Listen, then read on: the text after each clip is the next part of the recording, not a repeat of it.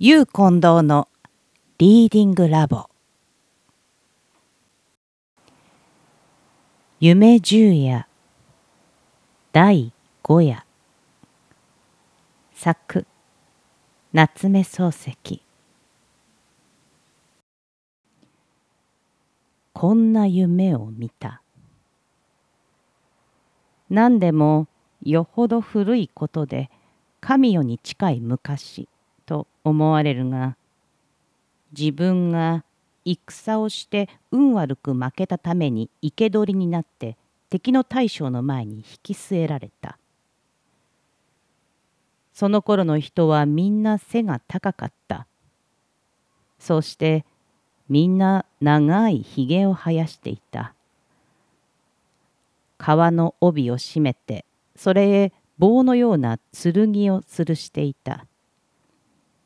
弓は藤づるの太いのをそのまま用いたように見えた。漆も塗ってなければ磨きもかけてない極めて素朴なものであった。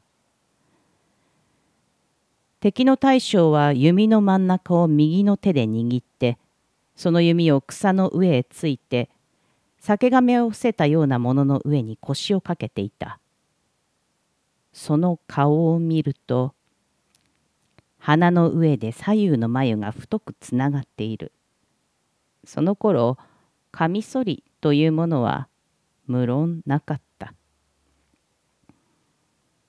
自分は虜だから腰をかけるわけにいかない。草の上にあぐらをかいていた。足には大きなわら靴を履いていた。この時代のわら靴は深いものであった。立つと膝頭まで来た。その端のところは藁を少し編み残して房のように下げて歩くとバラバラ動くようにして飾りとしていた。大将はかがり火で自分の顔を見て死ぬか生きるかと聞いた。これはその頃の習慣で虜には誰でも一応はこう聞いたものである。生きると答えると降参した意味で死ぬというと屈服しないということになる。自分は一言死ぬと答えた。大将は草の上についていた弓を向こうへ投げて腰に吊るした棒のような剣をするりと抜きかけた。それ風になびいたかがり火が横から吹きつけた。自分は右の手を楓のように開いて棚心を大将の方へ向けて目の上へ差し上げた。待ってという合図である。大将は太い剣をカチャリと鞘に収めた。その頃でも恋はあった。自分は死ぬ前に一目思う女に会いたいと言った。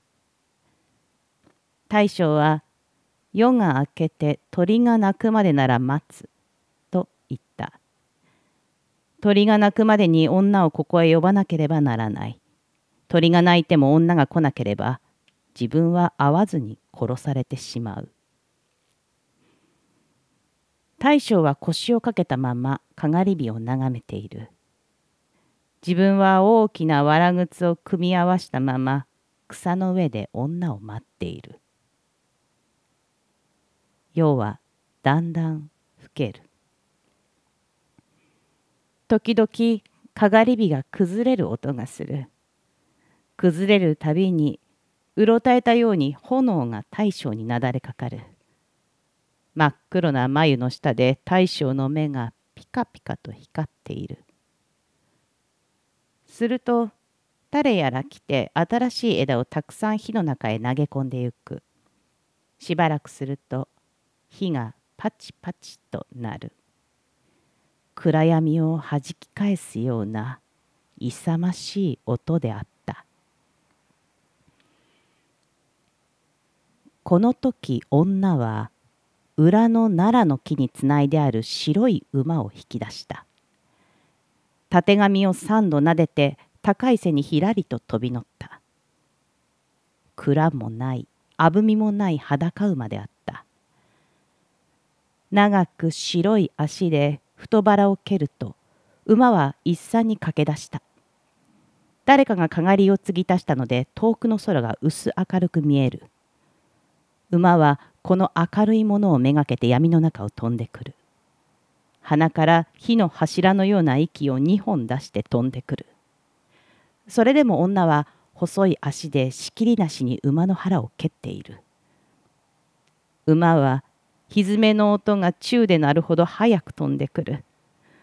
女の髪は吹き流しのように闇の中に尾を引いた。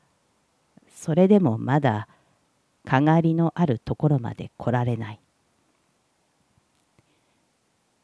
すると真っ暗な道の旗でたちまち「コケコッコー」という鳥の声がした。女は身を空ざまに両手に握った手綱をうんと控えた。馬は前足の蹄を硬い岩の上にはっしと刻み込んだ。コケコッコーと鶏がまた一声鳴いた。女はあっと言って締めた手綱を一度に緩めた。馬はもろ膝を折る。乗った人と共にまともへ前へのめった。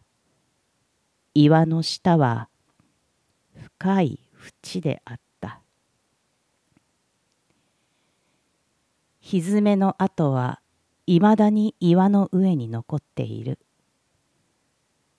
鳥の鳴く真似をした者は天の弱である。この蹄の跡の岩に刻みつけられている間天の弱は自分の敵である。